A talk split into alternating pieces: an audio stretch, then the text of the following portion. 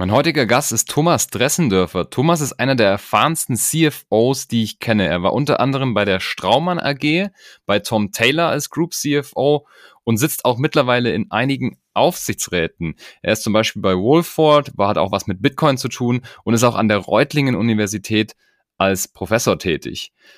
Die Episode ist wirklich der Hammer. Bleibt auf jeden Fall bis zum Ende dran. Er verrät mir zum Schluss seine vier Grundsätze, wie man erfolgreich im C-Level ist und dort auch dann bleibt und warum er früher mal als Assistent eines CFOs angefangen hat und das auch eine sehr strategische Entscheidung war. Absolut spannende Episode, absolut spannender Werdegang. Let's go.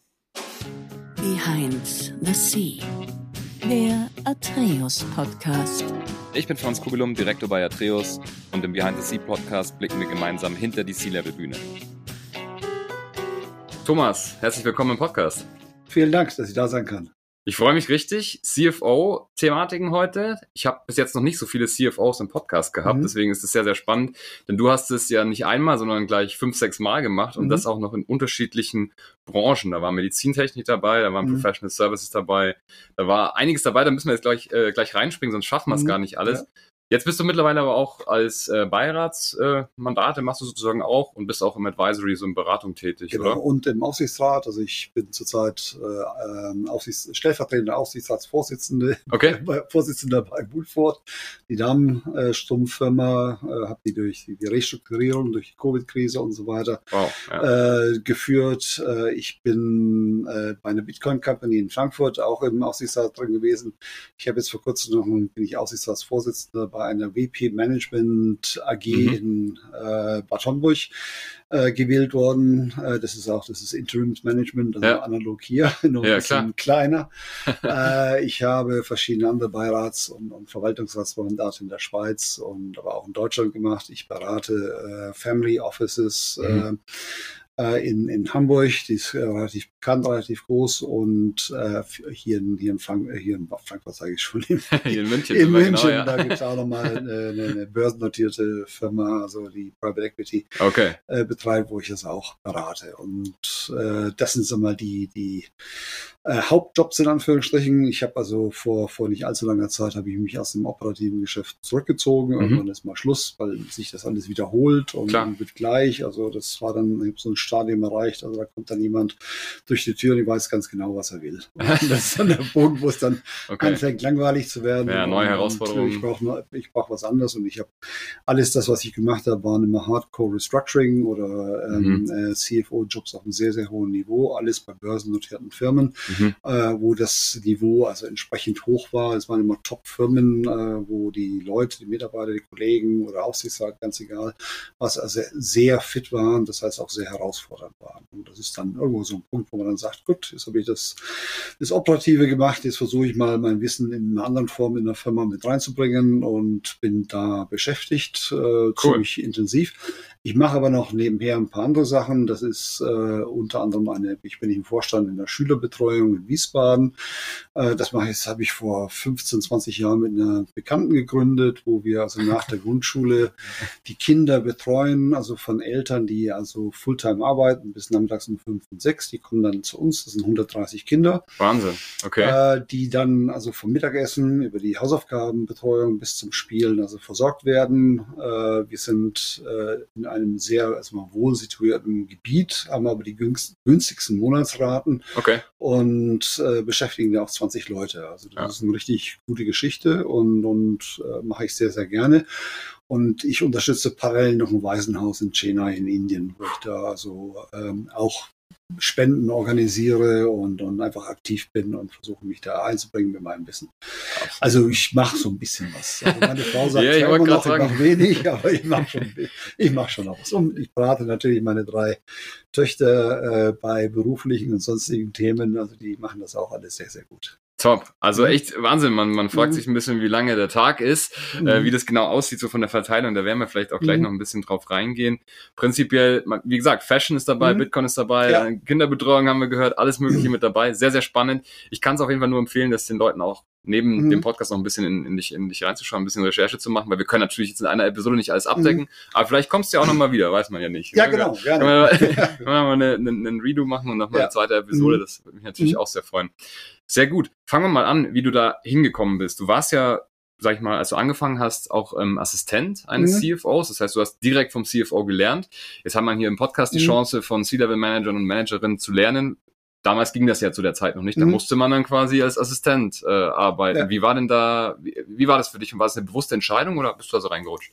Ja, das war eine sehr bewusste Entscheidung. Ich habe ja BWL studiert in mhm. Nürnberg an der Friedrich-Alexander-Universität. Damals war das eine der Top drei Universitäten. Mhm. Äh, habe mir dann also eingebildet, ich bin ganz toll, ich kann wahnsinnig viel. Habe mich dann beworben, habe bei Unilever ein Angebot bekommen, äh, habe bei Lufthansa ein Angebot bekommen und habe dann bei Daimler-Benz äh, auch ein Angebot bekommen.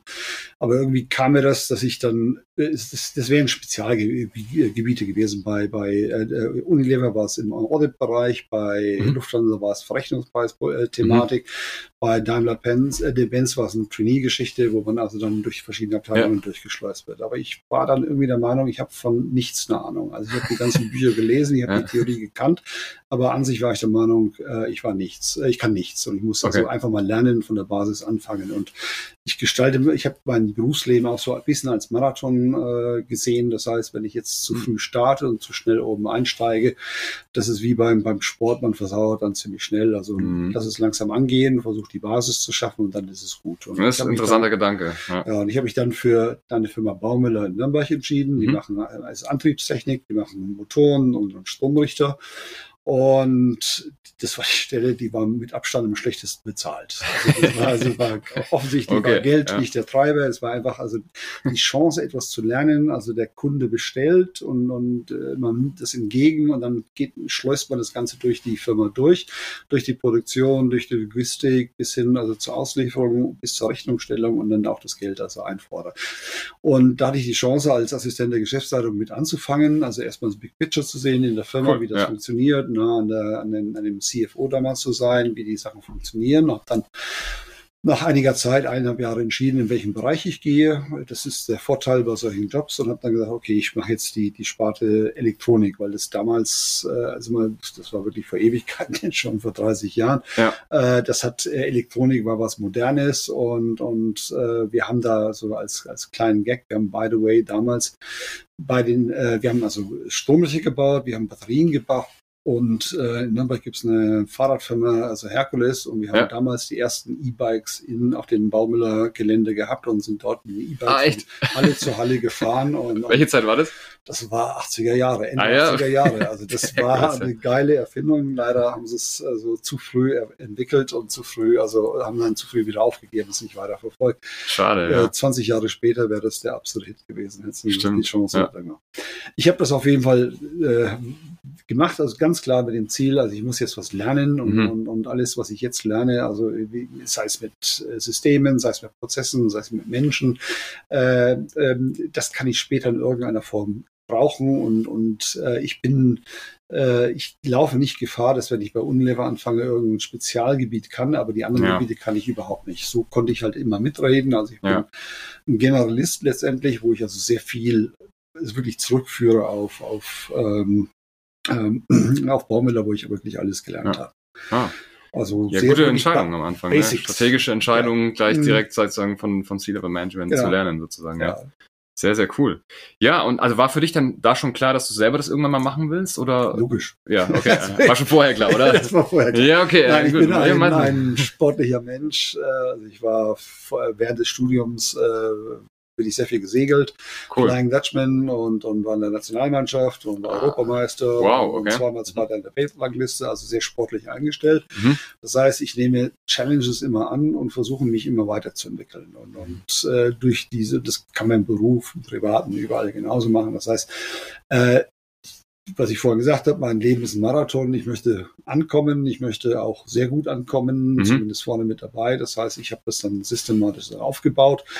Ich habe dann äh, bei einer anderen Nürnberger Firma, damals noch VP Schickedans, Tempotaschentücher, mhm. die Chance bekommen, ins Ausland zu gehen. Das muss man äh, auch machen, dass man also in äh, einfach den Challenge einfach mal annimmt. Mhm, aber Komfortzone verlassen, ne? Ja, einfach die Komfortzone verlassen. Wir sind nach Spanien gegangen mit meiner Frau und den zwei Kindern damals und das war meine erste Restrukturierung, die ich da gemacht habe. Ganz mhm. bewusst, also ganz äh, eine 50-50 Chance. Also mhm. ich hätte auch nach einem halben Jahr zurück sein können, äh, weil es nicht geklappt geklappt hat, aber wir haben es hinbekommen und die Firma ist dann später verkauft worden. Okay. Einer der ersten Private Equity Deals in Spanien. Oh, wow. Okay. Ich habe mich dann äh, entscheiden müssen, mache mach ich bei, bei den Private Equities mit, aber ja als Deutscher in der spanischen Firma mit spanischem Netzwerk habe ich keine Chance und habe mich dann also für Procter Gamble damals entschieden. Das war auch einer der seltenen Quereinsteiger. Normalerweise nimmt Procter ja auch nur Leute von, also von der Uni und mhm. man baut das dann auf. Und ich ja. bin also äh, dann auf, auf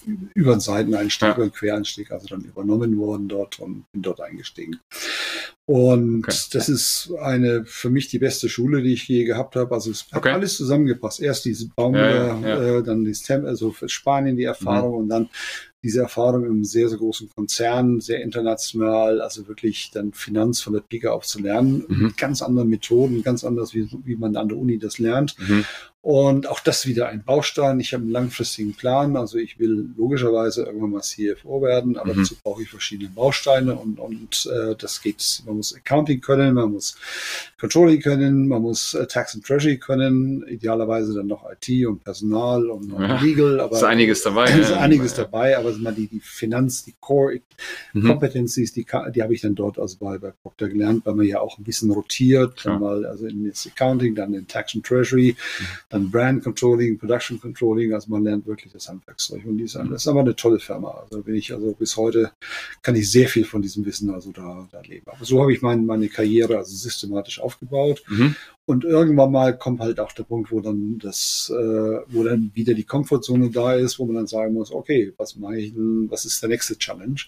Und bin dann zu Nielsen Europa gegangen und bin dort also CFO für Süd, also südliches Europa. Das ist, wenn man die Orte nimmt, also Frankfurt, Lissabon, Tel mhm. Aviv, mhm. alle Länder, die da runterfallen, das glaube ich waren 21 Länder oder sowas. Mhm. Da habe ich dann also CFO gemacht. Also noch nicht den CFO Europe Komplett, als, ja. als oder Global, sondern also ein Teilbereich. Ja, also nächster Baustein, ne? Ja. Nächster Baustein, ganz ja. genau. Systematisch aufbauen, dass man das, man muss wachsen. Das ist wie, wie im Sport letztendlich auch. Man, man gewinnt nicht äh, gleich beim ersten Mal. Man muss sehr viel trainieren. Man muss mhm. das sehr konsequent machen. Es ist einfach einen Plan haben, wo man das dann aufbaut. Und meistens, es geht nicht immer gut, das ist ja. abhängig von, von den Vorgesetzten, von der Firmensituation mhm. und, und äh, viele Faktoren. Aber ich habe das dann äh, äh, wunderbar also äh, hinbekommen und habe dann die Chance gehabt, äh, in die Schweiz zu gehen, mhm. äh, zu einer börsennotierten Firma, weil das wär, war für mich jetzt der logische nächste Schritt, also dass ich also Group CFO einer börsennotierten Firma bin, äh, weil das einfach nochmal eine ganz andere Komplexität ist. Also und ja. das ist äh, in der Schweiz gibt es also sehr viele gute Firmen, äh, die sehr viel Perlen, also die in Nischenmärkten Nummer eins sind, sehr viel Geld verdienen, also sehr gute Margen mhm. haben. Und da hatte ich die Chance, dann also die, diese Aufgabe zu übernehmen. Das habe ich logischerweise gemacht. Mhm. Und äh, dann kam die Finanzkrise und dann waren wir über Nacht, haben wir ein großes Problem gehabt, weil das mhm. eine Firma war, die über Private Equity an die Börse äh, gebracht worden ist. Das heißt, mit sehr viel Debt-Push-Down, mit sehr viel also Verbindlichkeiten an der Börse war. Und wenn halt keine Aufträge mehr kommen, dann ist man sofort in der Restrukturierung mhm. und kurz vor dem Workout mit den Banken. Ja. Und äh, aber das hat mich dann nicht gestört, auch da wieder. Bestenfalls bin ich nach einem halben Jahr okay. wieder draußen oder ich ziehe das Ganze durch. Und äh, wir haben äh, das, also ich, es war sehr, sehr hart, also mhm. sehr viel schlaflose, schlaflose Nächte, weil man sich zum ersten Mal auch mit Insolvenzrecht auseinandersetzt. Stimmt. Ja. Haftung und, und äh, viele Themen. Und, und das führt halt zu sehr viel schlaflosen Nächten, wenn man dann also Familie hat mit drei Kindern, mhm. wo man die Rechnungen bezahlen muss, die Ausbildung und so weiter.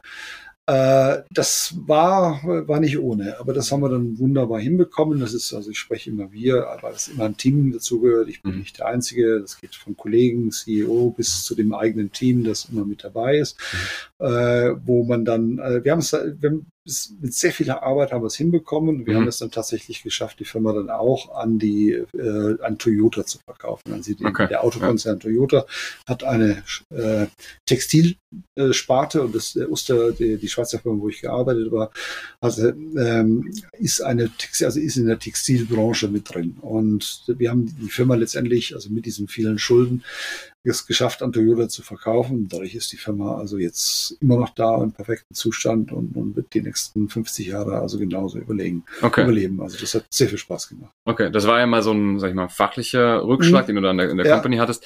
Wenn du jetzt so einen langen Plan aufbaust Mhm. und du sagst, okay, ich, ich, das will ich irgendwann mal werden, da gehören einzelne Mhm. Bausteine dazu, da kommt ja auch mal dann irgendwann der Punkt, wo man sagt, hey, vielleicht geht der Plan nicht auf oder so. Hattest du solche Gedanken oder warst du immer straightforward und hast gesagt, nee, ich weiß ganz genau, wo das hinführt, ich mache hier weiter? Ich habe zwischen den zwei Stationen Nielsen und dieser Ja. Firma in der Schweiz, Uster, habe ich eine Firma übersprungen, das ist Randstadt. Mhm.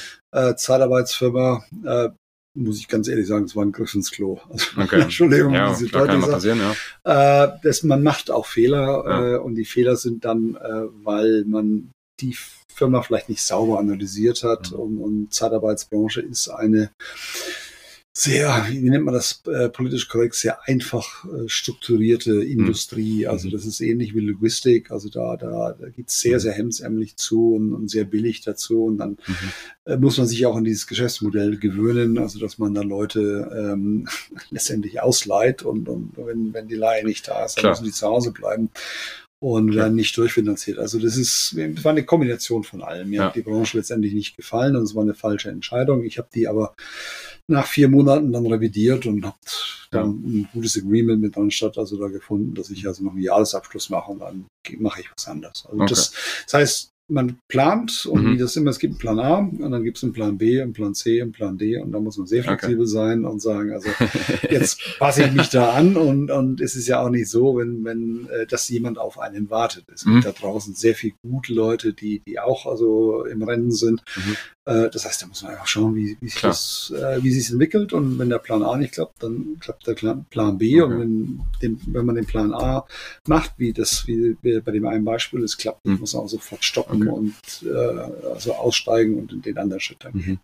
Okay, das heißt, man muss, Mhm. man, also klar, man hat diesen langfristigen Plan, also du hast es ja zumindest so gemacht, Ja. und dann darf man auch nicht bei jedem Rückschlag sozusagen anzweifeln, dass der langfristige Plan nicht funktioniert und halt auch direkt weitermachen, also Mhm. nicht lange trauern sozusagen, nein, nein, ganz genau. Also Okay. Wie beim Segeln. Man, man segelt vielleicht bei der Ja. Regatta in die falsche Richtung und dann Ja. ist man ganz am. Ende und dann muss man schauen bei der nächsten Tonne, was macht man jetzt besser, dass man wieder nach vorne landet. Das ist wie Okay. im Sport. Also das ist genau das Gleiche. Man Ja. muss daraus lernen, muss entscheiden, Mhm. Konsequenzen ziehen und dann geht das Ganze schon weiter. Und Okay. nicht aufgeben.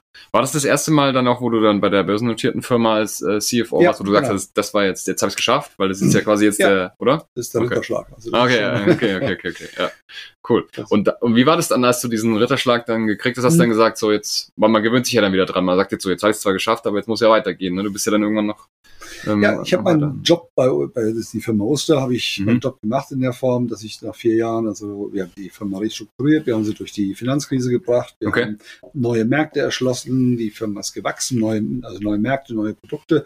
Wir sind nach China gegangen, haben das Geschäft dort aufgebaut, also alles, äh, was man sich nur vorstellen kann und haben es dann äh, geschafft, die Firma also dann auch an Toyota zu verkaufen. Ja. Aber dann war für mich der Zeitpunkt, wo ich sage, okay, jetzt, jetzt muss ich was Neues machen. Ja. Und, und bin dann also zu einer anderen börsennotierten Firma in der Schweiz gegangen, die Firma Straumann.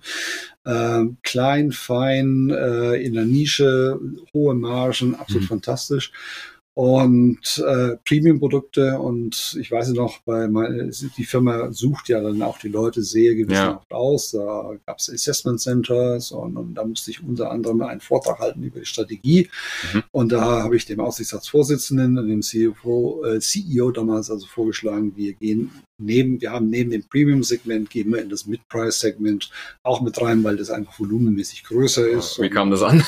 äh, der hat gesagt, das machen wir nie. Ja. Nie, nie, nie, nie. Das ist passt Unter der gleichen Marke damals auch, oder? Nein, nein, separat. Separate ich habe das schon sehr genau. Also Ja, Sie okay, müssen okay. separate Marke aufbauen Ja. und, und Sie müssen eine andere Vertriebsorganisation haben, anderes Logo und so weiter. Okay. Und ich habe mich aber dann nach einem Jahr durchgesetzt und wir hatten dann eine sehr äh, profitable Firma in Brasilien gekauft für sehr, sehr viel Geld. Also das ist ein profitabel heißt, wir sprechen da Margen von 40, 45 Prozent EBITDA Oh, okay. im, im, im, im Zahnimplantatsbereich und, und äh, die Firmen sind dementsprechend teuer und wir haben die Firma aufgekauft. Wir waren damals äh, zwei Milliarden wert an der Börse. Die Firma ist jetzt 14 Milliarden wert an der Okay. Börse. Und äh, das ist im Wesentlichen durch diesen äh, Zukauf von, von Mid-Price-Brands, die wir dann Mhm. systematisch in der ganzen Welt also dann auf, Ja. aufgebaut haben, vertrieben haben und, und äh, ähm, dann einfach das entsprechend umgesetzt. Und sehr erfolgreich. Und auch da irgendwann kam der Punkt, wo ich dann, also mein,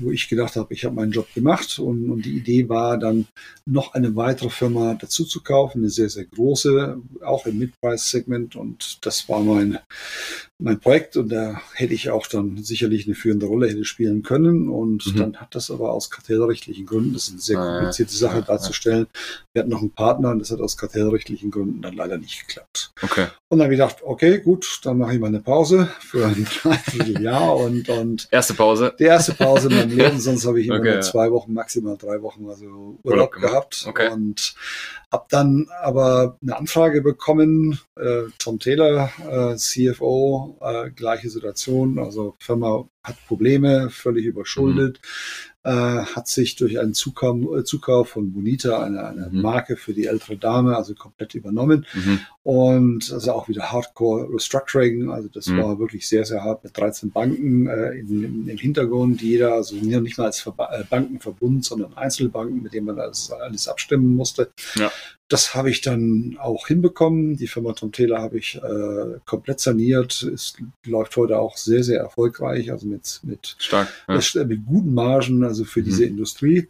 Und das Thema Bonita ist dann über eine, eine Insolvenz der Holding dann auch gelöst worden. Die, der äh, Firma Bonita geht es inzwischen auch sehr gut, hat 400 Filialen, macht 130 mhm. Millionen Umsatz mhm. und ist auch sehr profitabel. Also das ist alles gelaufen. Ja, Wahnsinn, auch da ja. habe ich dann nach vier Jahren gesagt, gut, jetzt ist Schluss. Ja. Irgendwann werden die grauen Haare vielleicht auch zu viel oder nein, es ist, äh, es ist wirklich zu viel. Es macht einfach, es macht Spaß. Also ich, ich bin äh, immer bereit, also ich habe immer wieder Anfragen für äh, äh, für ähm, Restructurings und Turnarounds, aber das, sie müssen für mich komplex sein. Also ich brauche okay. diesen Kick, sie müssen sehr komplex sein und es muss Spaß machen mit den Leuten.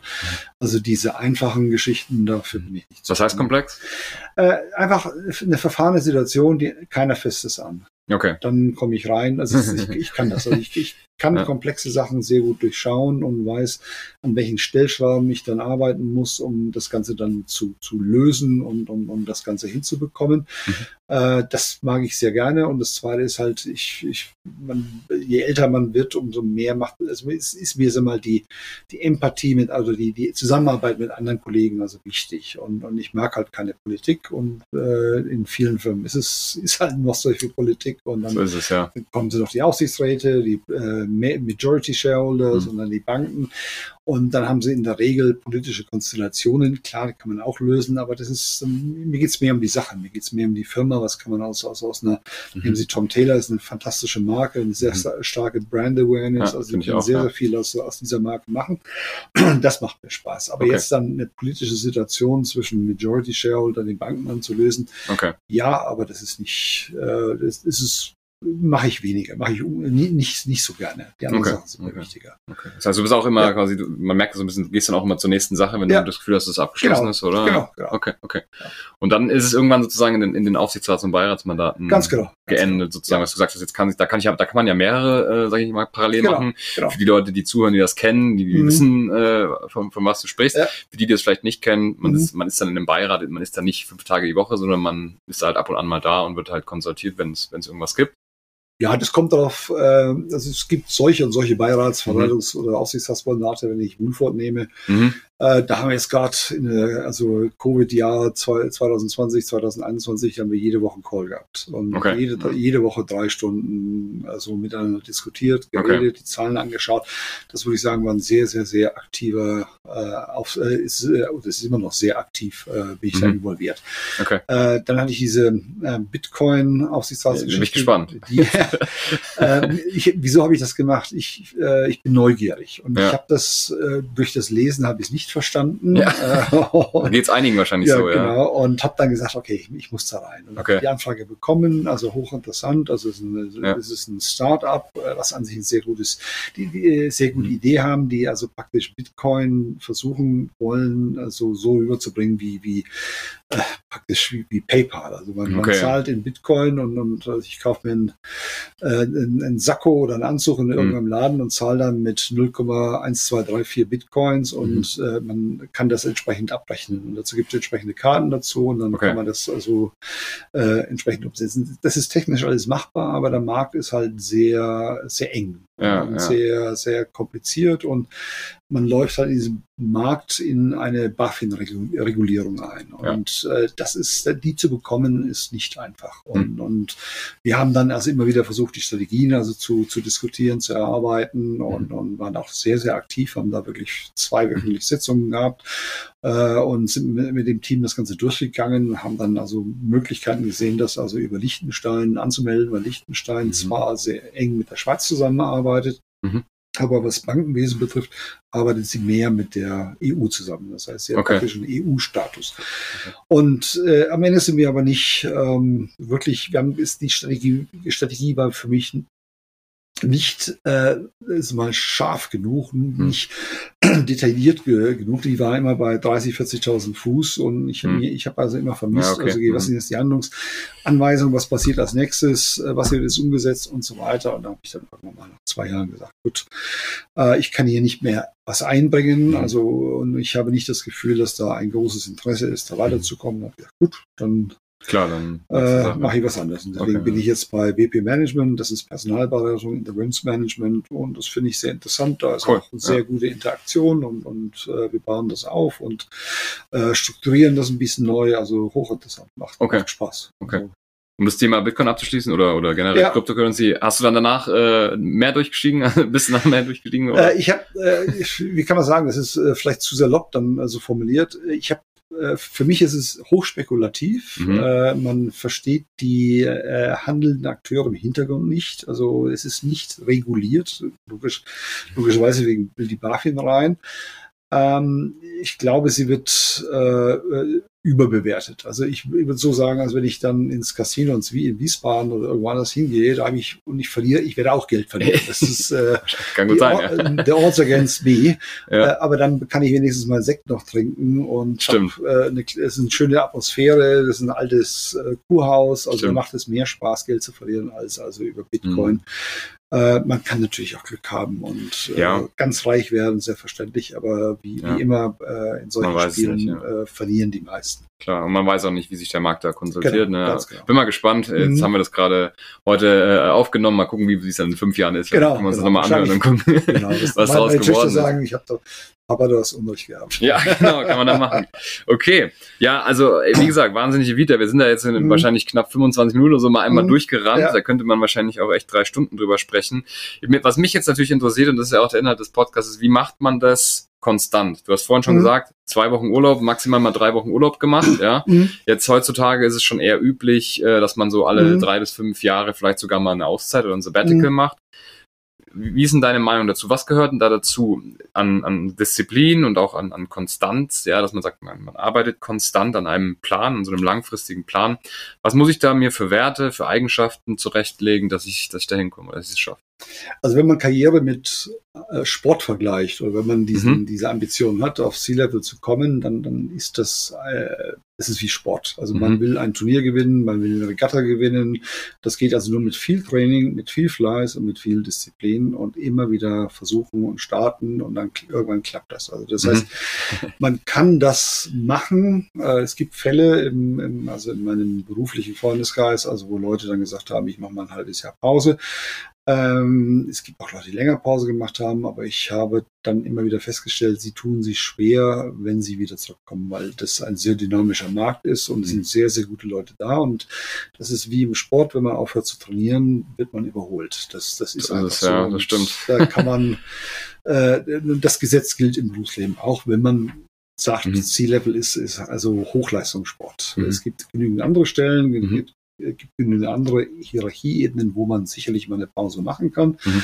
Aber auf dem Level kann man an sich keine Pause machen. Mhm. Das ist äh, sehr, sehr schwer. Das mhm. heißt, man muss immer dranbleiben. Ja, und wenn du sagst, du, du sprichst mhm. von Training, Training ist ja dann nicht nur in die Arbeit gehen, ne? das, das reicht ja nicht als Nein. Training. Was gehört dann noch dazu, dass ich sozusagen dieses Corporate-Training sozusagen mache oder dieses Training fürs C-Level? Ähm, also für mich ist äh, auch da wieder Sport, also wenn ich jetzt Segeln hernehme, äh, wenn ich ganz viele Regatten segel, das ist Training. Also dann, ja. dann kann, genau. dann kann, kann ich die Angriffe, ich kann eine Wende mhm. im Schlaf, ich kann eine Halse im Schlaf, ich weiß die, die Starte, ich weiß die Taktik, äh, ich habe das schon fünfmal gesehen in irgendeiner Form. Das heißt für mich, je mehr man arbeitet, umso mehr trainiert man. Also das ist halt einfach so.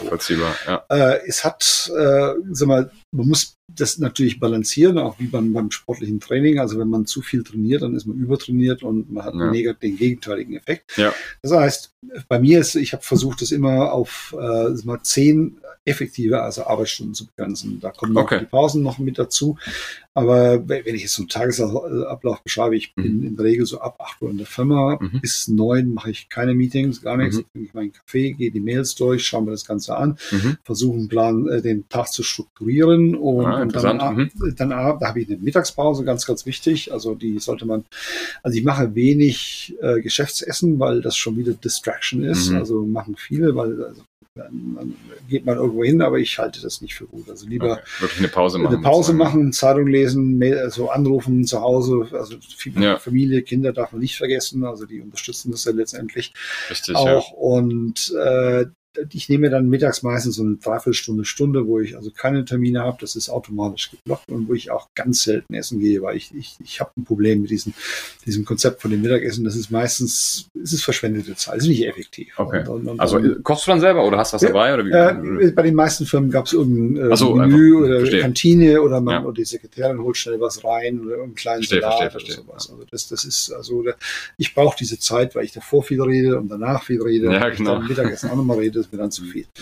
Mhm. Und dann arbeite ich in der Regel bis abends um acht, aber ich arbeite nicht länger, äh, weil dann bei mir zumindest dann äh, bei Proctor haben wir immer bis um 10, 11 Uhr nachts gearbeitet, mhm. sind dann um 11 Uhr nochmal Tennis spielen gegangen. also das, äh, das ja. fand, fand ich damals ganz, ganz toll und ich, man, ja. fühlt sich dann also wichtig, Klar. aber das ja. ähm, es ist nicht effektiv, es ist nicht effizient, äh, weil einfach die, die Leistungskurve extrem nachlässt. Und wie beim Sport, ja. irgendwann ist es zu viel, es hat keinen Sinn mehr, wenn man da also noch sich reinhängt und nochmal eine Trainingseinheit macht. Mhm. Man muss einfach irgendwann sagen, das ist Schluss. Okay. Und das andere, was ich immer mache, ich versuche immer, also ich als CFO oder als C-Level wird man ja für Probleme bezahlt. Äh, Probleme ja. äh, kommen spontan. Das heißt, äh, was ich versuche auch immer, ist meinen Tag so zu strukturieren oder die Woche oder Monat, dass ich ungefähr zu 80 Prozent ausgelastet bin. Das heißt, wenn der Notfall kommt, wenn das Problem kommt, dass ich sofort also einspringen kann. Okay. Das heißt, die Arbeit, okay. die ich habe, also ich suche, gehe nie, also ich versuche zu vermeiden, dass ich bei 100 Prozent bin und dann kommt das Problem, dann bin ich bei 120, weil dann fängt, dann ist man überlastet und dann mhm. äh, kann man nicht mehr logisch denken. Mhm. Man neigt dann zu Fehlern. Also es ist immer besser, so ein bisschen immer so Slots freizuhalten. Ja. Also im in, der Agenda morgens und nachmittags, wo man dann Recovery schnell, sozusagen. Ja, Recovery, aber auch, wo man was reinschieben kann, wenn ein Problem ist. Also okay. sonst muss man wieder alles nach hinten schieben, mhm. andere umschieben. Das, das ist keine Effizienz. Also ich, mhm. ich lasse mich in der Regel mit 80 Prozent aus, dass ich okay. dann, wenn es ernst wird, dann kann man nochmal richtig Gas geben und die Probleme dann, dann, dann lösen. Mhm. So teile ich das dann ein. Sehr, und sehr interessant, ja. Dann auch, wenn ich ähm, zu, zu äh, wenn ich eine Aufgabe übernehme, also alle, ich, ich habe so eine Dauer äh, Halbwertszeit von vier Jahren, was an sich äh, bei C-Level sehr lang ist. Also ich habe irgendwann mal gelesen, dass äh, die, die Durchschnittsverweildauer eines CFOs ist 1,7 oder 1,8 ah, Jahre. Echt zu kurz. Und, äh, Wahnsinn. Ich bin, ja. also bei jedem CEO-Wechsel ist der CFO meistens. Ja. Ich habe schon einige CEOs mit überlebt, äh, das ist kein Problem. äh, aber nach vier Jahren macht man, es kommt dann Routine rein. Ja. Ähm, aber was ich bei jeder Aufgabe mache, es gibt ja die berühmten ersten 100 Tage bei diesem C-Level. Meistens hat man keine 100 Tage, die sind viel mhm. kürzer. Man muss schon nach 60 Tagen wissen, was man macht. Und am Ende ist es ja ein Team, was die Themen löst. Und äh, da muss man also alle seine Direct Reports mal durchgehen. Mhm. Das heißt, Accounting äh, Director bis hin zu Legal und so weiter. Und dann muss man bei diesen äh, Personen entscheiden, sind diese Personen Teil des Problems oder sind die mhm. ein Teil der Lösung? Ja. Wenn sie ein Teil des Problems sind, dann muss man relativ schnell also da entsprechende personelle Konsequenzen ziehen und die Person mhm. austauschen. Mhm. Wenn sie ein Teil der Lösung sind, dann muss man sie weiterbilden, ausbauen, trainieren, mit reinbeziehen, also dass sie sich wirklich weiterentwickeln. Und ich habe bei jeder Station immer meinen Nachfolger aufgebaut. Also ich, ah, okay, das ist mir auch wichtig, weil ich also ich, ich liebe Unabhängigkeit. Mhm. Äh, ich unterschreibe Äh, ich habe ein einziges Mal in meinem Leben einen Zeitvertrag unterschrieben. Normalerweise unterschreibe ich Verträge mit sechsmonatiger Kündigungsfrist, so dass ich jederzeit rausgehen kann, wenn mir das nicht gefällt. Mhm. Äh, ich klebe nicht an Stühlen, also ich liebe Flexibilität, ich liebe Unabhängigkeit. Und ein Baustein darin ist, äh, einen Nachfolger zu haben, so dass mhm. man sofort gehen kann, dass die Firma also kein Problem hat. Okay. das habe ich also immer, so habe ich immer gearbeitet, dass sofort jemand dann da ist. Okay. Das okay. ist so meine, meine Einstellung. Leute, ganz ja. wichtig, großes Thema nach da von der Persönlichkeit.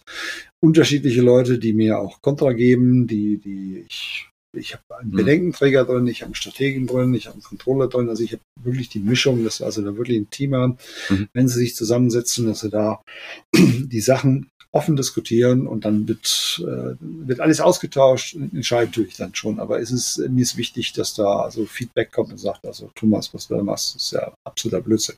Okay, gib mir die Punkte. Ja, fairer Punkt. Mhm. Mehr werde ich anders machen. Okay.